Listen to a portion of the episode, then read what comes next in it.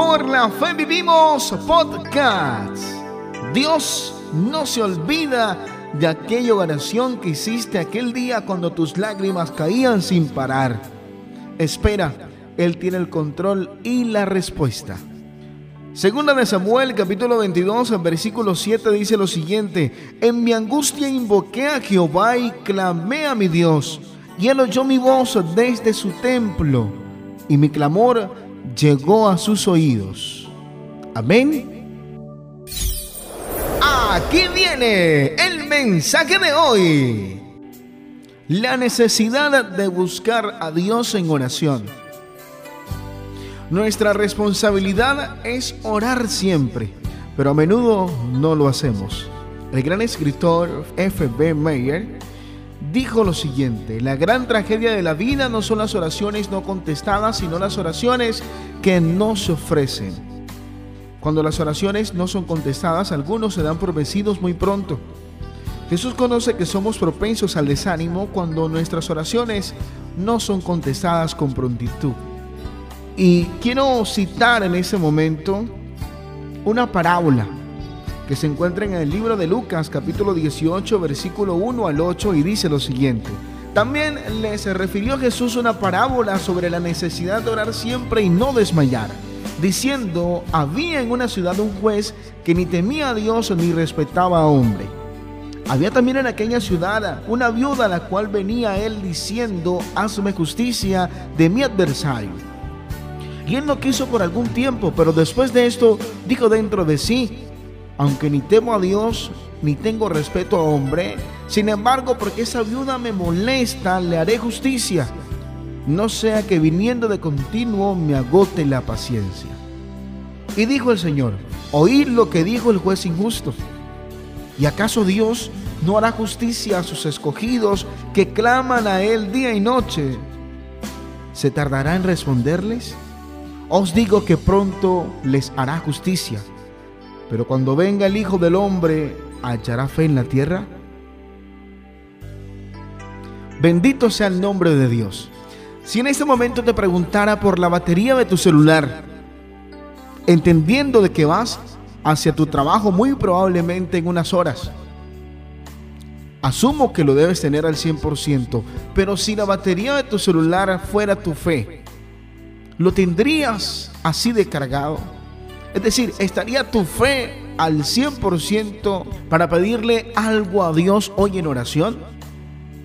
Esto lo digo porque muchas veces nos preocupamos por las cosas terrenales, por las cosas físicas y no por las cosas espirituales. O dígame cuántas veces has salido de tu casa sin tu celular en el bolsillo. Si se te olvidó a la vuelta de la esquina, te regresas a, a buscarlo. ¿Cuántas veces te has regresado de la esquina de tu casa a orarle al Señor porque se te olvidó? Siempre dices, ah bueno, ora en el bus, lo hago en la oficina, o mejor, lo hago más tarde. Y ese es el problema, que siempre dejamos a Dios para más tarde. Y así nos preguntamos por qué a veces nos va mal en nuestro día a día. El que comienza su día de rodillas buscando el rostro de Dios, también encontrará de rodillas a sus enemigos, también encontrará de rodillas a sus adversarios. El que comienza el día clamando a Dios, hallará ese favor que tanto necesita. Porque muchas veces nuestro problema radica en que queremos consagrarnos como campeones sin librar la buena batalla. Es decir, la inmediatez del mundo actual nos obliga a creer que Dios se mueve igual. Y no funciona así. Dios no trabaja conforme a este mundo. Dios se mueve conforme a lo espiritual. Dios se mueve con oración. Dios acelera procesos si hay una buena comunicación con Él. Es decir, Dios te puede sacar de ese estado en el cual te encuentras en este momento, si tienes una diaria comunicación con Él, ¿sabe por qué? Porque Él le mostrará cuál es el camino para salir de donde está. Amén. Es como cuando por nuestro desempeño somos exonerados de exámenes o pruebas. Sí, en oración tenemos una comunicación especial con Dios, alcanzaremos cosas extraordinarias. Y el claro ejemplo de esto es Elías, el hombre que oró para que no lloviera y no llovió. Es el caso de Daniel, a quien injustamente lo metieron en el foso de los leones y para la gloria y la honra de Dios no se los comieron los leones. Y puedo seguir citando casos exitosos de oración de la Biblia en ese podcast. Pero quiero decirte que la oración es la respuesta a un cambio en tu casa. La oración te hará eficaz en tu propósito y te hará feliz en tu diario vivir. La oración es tan poderosa que lo único que pide Dios que hagamos todo el tiempo es eso, orar Dice la palabra del Señor en el primera de Tesalonicenses capítulo 5 versículo 16 al 18. Estén siempre alegres, oren sin cesar. Den gracias a Dios en toda situación porque esta es su voluntad para ustedes en Cristo Jesús. Mira lo que dice aquí, oren sin cesar. Oren sin cesar. Porque es allí donde está la llave para alcanzar lo que tanto queremos.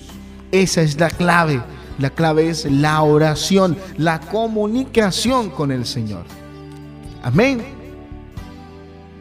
Y ya para finalizar te pido que me acompañes en una pequeña oración.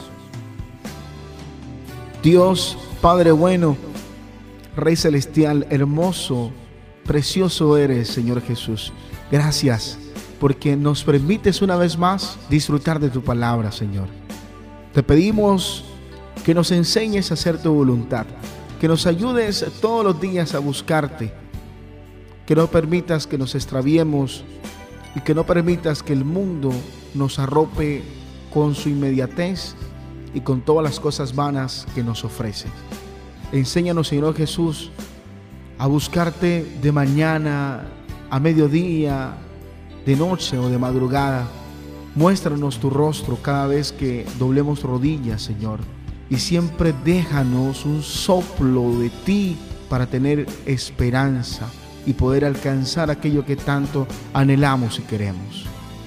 Que la fe invada nuestro ser, nuestra alma, nuestra vida y que estemos tan invadidos de fe, Señor Jesús, que podamos contagiar a otros con la buena energía y con la fe que nos regala tu Hijo Jesucristo.